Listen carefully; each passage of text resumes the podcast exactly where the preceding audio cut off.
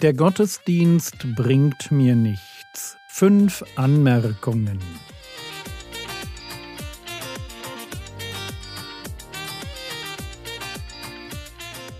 Theologie, die dich im Glauben wachsen lässt. Nachfolge praktisch dein geistlicher Impuls für den Tag. Mein Name ist Jürgen Fischer und heute geht es um zwei Ideen und einen Überblick. Wir haben es mal wieder geschafft. Eine thematische Podcast-Woche liegt hinter uns.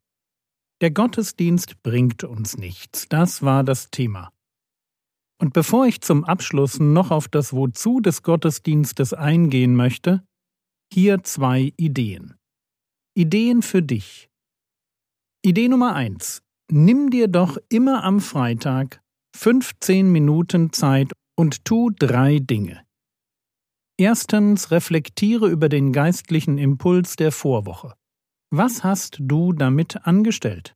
Zweitens bete ganz konkret für den nächsten Gottesdienst am kommenden Sonntag.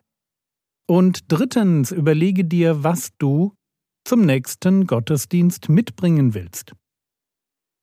Das war Idee Nummer eins. Idee Nummer zwei. Nimm dir am Sonntag nach dem Gottesdienst bewusst 15 Minuten Zeit, um folgende drei Dinge zu tun. Erstens vertiefe den wichtigsten geistlichen Input aus der Zeit mit den Geschwistern. Zweitens vervollständige deine Gebetsliste.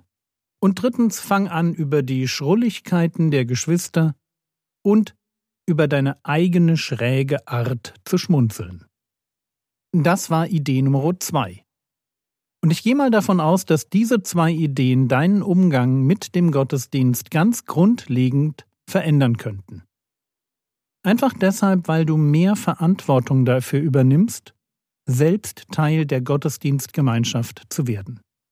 Und so möchte ich zum Abschluss heute noch einen Überblick geben. Ein Überblick, biblisch betrachtet, wozu es den Gottesdienst also das Zusammenkommen der Gemeinde an einem bestimmten Tag gibt. Neun Dinge, die alle im Gottesdienst Platz haben dürfen. Erstens Anbetung. 1. Mose 4, Vers 26 heißt es, damals fing man an, den Namen des Herrn anzurufen. Und irgendwie ist das klar, oder? Im Gottesdienst nehmen wir uns Zeit, mit Gott zu reden, ihn anzurufen und ihm die Ehre zu geben. Der Messias ist einer, der seinem Gott in Psalm 22 verspricht, Inmitten der Versammlung will ich dich loben. Und wir sollten dasselbe tun. Zweitens. Feiern und Freude. 1. Chronik 15, Vers 16. Und David befahl den Obersten der Leviten, ihre Brüder, die Sänger, zu bestellen mit Musikinstrumenten, Harfen und Zittern und Zimbeln, damit sie laut musizierten, indem sie die Stimme erhoben mit Freude. Wenn wir vor Gott stehen, dann ist das ein Moment der Freude, des Singens, des Jubels. Ein kurzer Blick in den Thronsaal Gottes, und ich denke da an Offenbarung 4 und 5. Ein solcher Blick macht deutlich, wie Begeisterung für Gott aussieht.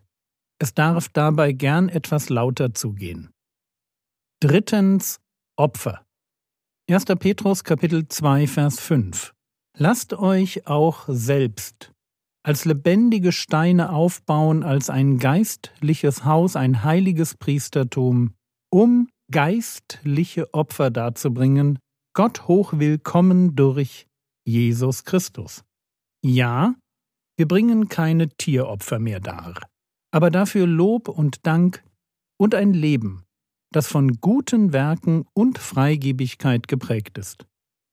Viertens der Anreiz zur Liebe.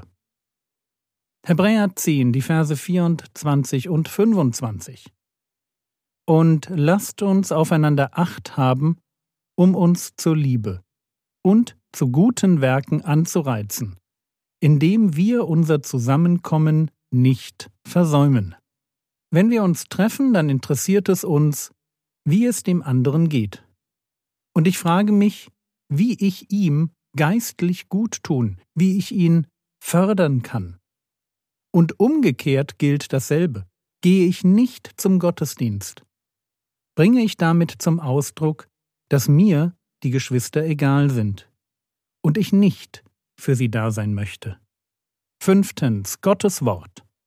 Apostelgeschichte 20, Vers 7. Am ersten Tag der Woche aber, als wir versammelt waren, um Brot zu brechen, unterredete sich Paulus mit ihnen, da er am folgenden Tag abreisen wollte. Und er zog das Wort hinaus bis Mitternacht. Das Wort Gottes gehört in die Mitte der Gemeinschaft.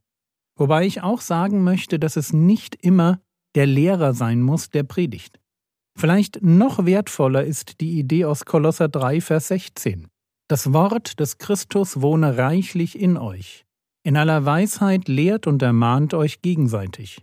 Der intellektuelle Vorturner hat seinen Platz in der Gemeinde. Aber das Miteinander im Austausch über Gottes Wort ist wahrscheinlich unschlagbar, wenn es darum geht, Leben zu verändern. Sechstens Gemeinschaft. 1. Korinther 11, Vers 33. Daher, meine Brüder, wenn ihr zusammenkommt, um zu essen, so wartet aufeinander. Das ist erst einmal eine Ermahnung an die Korinther, aber die Ermahnung betrifft das Miteinanderessen. Wir sehen also, das Zusammenkommen der Geschwister ist hier auch ein soziales Ereignis, wofür übrigens auch beim Abendmahl das eine Brot steht, das wir unter uns teilen. Wir sind ein Team und wir leben es auch. Siebtens die Erinnerung an Jesu Opfertod. 1. Korinther 11, Vers 26. Denn so oft ihr dieses Brot esst und den Kelch trinkt, verkündigt ihr den Tod des Herrn, bis er kommt. Ja, darum geht es. Wir verkündigen den Tod des Herrn. Wir erinnern uns gemeinsam daran, dass Jesus am Kreuz auf Golgatha für uns gestorben ist. Achtens. Fürbitte. Apostelgeschichte 4, die Verse 23 und 24. Als sie aber entlassen waren, kamen sie zu den Iren und verkündeten alles, was die Hohenpriester und die Ältesten zu ihnen gesagt hatten. Sie aber, als sie es hörten, erhoben einmütig ihre Stimme zu Gott und sprachen, und was dann kommt, ist eine längere gemeinsame Gebetsgemeinschaft. Es ist bestimmt kein Versehen, dass der Herr Jesus eine besondere Verheißung auf das Gebet in der Gruppe legt. Neuntens Sündenbekenntnis. Vielleicht ein komischer Punkt, weil für uns Sündenbekenntnis etwas Privates ist. Nicht so in der Bibel. Und auch im Blick auf die ersten Christen lesen wir zum Beispiel im Barnabasbrief, Deine Sünden sollst du vor der Gemeinde bekennen. Oder in der Didache, in der Versammlung sollst du deine Fehltritte bekennen. Und auch wenn es heute keiner so macht, hat oder hätte ein Sündenbekenntnis Raum im Gottesdienst. Und ich habe mich schon öfter gefragt, ob es nicht ein ganz wertvoller Bestandteil wäre.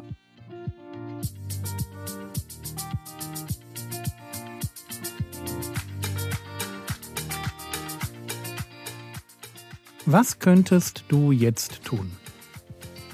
Nimm dir doch heute die 15 Minuten, um über den letzten Gottesdienst nachzudenken und den vom Sonntag vorzubereiten. Das war's für heute. Wenn dir der Podcast gefällt, würde ich mich über ein paar positive Bewertungen freuen. Der Herr segne dich, erfahre seine Gnade und lebe in seinem Frieden. Amen.